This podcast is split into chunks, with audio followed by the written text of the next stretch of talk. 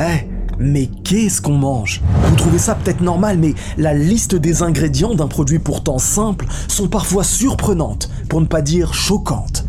L'ère que nous vivons nous permet une immensité de propositions de plats. Et pour certains, nous ne prenons même plus le temps de regarder les ingrédients derrière le paquet. Je précise que l'ensemble des produits qui vont suivre ne font l'objet d'aucune divergence sur leur statut haram. Il s'agit pour tous de présence animale dont le goût est encore présent et la nature n'est pas transformée chimiquement. Voici donc trois nourritures que tu connais très mal. Trois nourritures haram que beaucoup pensent halal. Numéro 1. Certains produits à base de poisson. Bon, je vous préviens, vous n'êtes vraiment pas prêt à entendre ce qui va suivre. Pourtant, il est nécessaire de connaître ce que vous mettez dans votre bouche au quotidien. On est d'accord que tout le monde aime les empanadillas. Mmh, cette spécialité d'Amérique du Sud qui ressemble énormément aux pastels sénégalaises. Eh bien, mauvaise nouvelle. Si au premier abord vous y voyez un plat ne contenant que du poisson, et plus précisément du thon, en réalité, un ingrédient piège s'y cache. Et non pas des moindres, puisqu'il s'agit ni plus ni moins de porc. Et oui, d'où l'importance de bien regarder la liste des ingrédients avant d'acheter un nouveau produit que l'on ne connaît pas.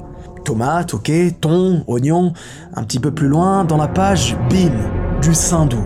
Donc, ni plus ni moins que de la graisse pure de porc non transformée et conservant pleinement le goût de cet animal. Dites-moi, combien de personnes en ont mangé sans même s'en rendre compte?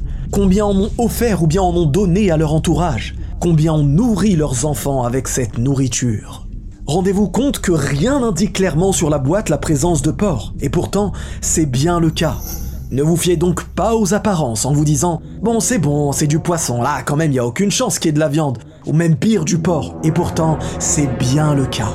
Allahu a'lam, mais il est possible qu'à cet instant précis, certains d'entre vous se disent Ah, il abuse, c'est sûr, il a trouvé l'exception qui confirme la règle et il en joue. Eh bien, bouge pas. T'aimes bien le saumon? Yes T'aimes bien les tartes? Yes Eh bien, deuxième mauvaise nouvelle.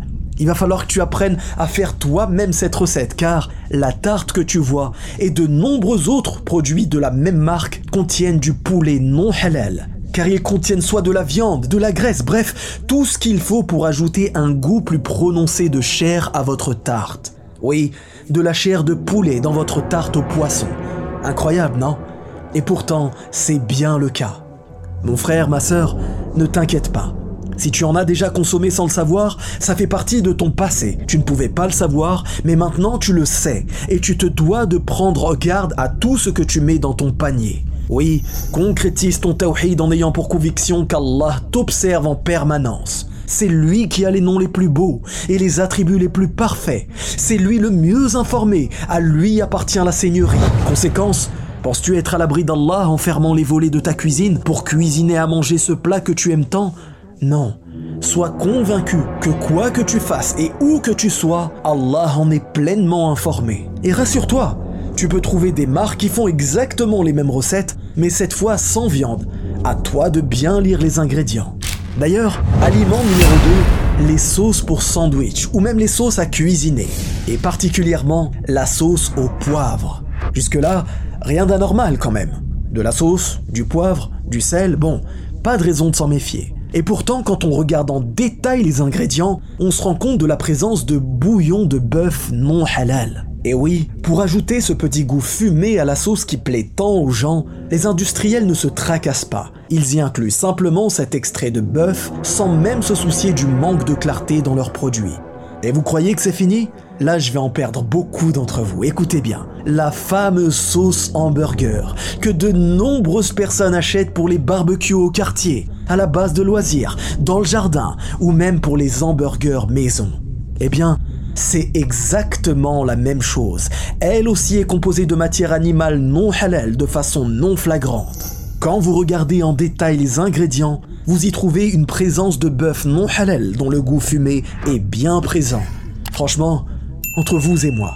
Très difficile de savoir si on ne lit pas les ingrédients. Mais soyez rassurés, Plusieurs marques de fast-food halal ou d'autres encore réalisent la même sauce avec des produits que vous pouvez consommer. Mais en règle générale, je vous déconseille de manger ce type de sauce industrielle très très très nocive pour la santé. En plus de contenir de la viande non halal, elle est dangereuse pour vos artères. Moi, ce que je vous conseille, c'est de boire de la soupe, composée de bons légumes, plein de vitamines, ou de manger de la purée de pois cassés, bessara comme on dit chez nous. Et justement, aliment numéro 3, les soupes préparées. Là, si tu me dis que tu t'y attendais, c'est que vraiment t'es quelqu'un de renseigné sur le sujet ou que tu travailles dans ce milieu. Allez, je vais aller directement au plus choquant et je m'adresse à tous les maghrébins et particulièrement aux marocains qui me comprendront. Bon, petite mise en scène. T'es un soir d'hiver, fatigué du travail, t'as passé une longue journée et t'as envie de vacances. Tu penses à ton pays, le Maroc par exemple, et là, t'as une envie de Bessara, une purée de pois cassés. Et tu tombes nez à nez avec une brique toute prête de purée de pois cassés. Plus qu'à ajouter de l'huile d'olive une fois chaud. Hum, c'est top, non? Eh bien, retour à la réalité. Après avoir bien regardé l'avant de la brique, des beaux légumes, des pois cassés, voici la liste des ingrédients. Petits pois, carottes, fèves, mais surtout des lardons de porc. Mais comment c'est possible? Franchement, combien de gens sont tombés dans le piège? C'est abusé. D'où l'importance fondamentale d'être vigilant avec ce que vous mangez. Et encore une fois, ce n'est pas une soupe isolée. Il y a dans ces deux soupes, par exemple, de la poitrine de porc ou du lard fumé. Donc vraiment, attention. Pour finir, dernier conseil que vous allez croire hors sujet, mais écoutez bien jusqu'à la fin. Beaucoup avancent que s'ils désinstallent les applications comme TikTok ou autres réseaux sociaux, ils vont se mettre à s'ennuyer. Eh bien, écoutez bien. Mettez-vous à cuisiner, à apprendre, à manipuler les aliments, à faire vous-même vos plats, que vous soyez un homme ou une femme. Vous pourrez ainsi faire des tartes au saumon, des pastels au thon, des sauces gourmandes ou même des soupes délicieuses et tout ça sans porc, sans viande pahlal, mais avec de vrais ingrédients. Vous allez voir que votre stress va baisser et que vous allez apprécier réellement le temps que vous consacrez à préparer à manger aux gens que vous aimez. Par Allah, il n'y a pas mieux. Faut savoir que certains ingrédients modifiés sont de réels poisons sur le long terme. Allah a certes mis à notre disposition tout type d'ingrédients magnifiques.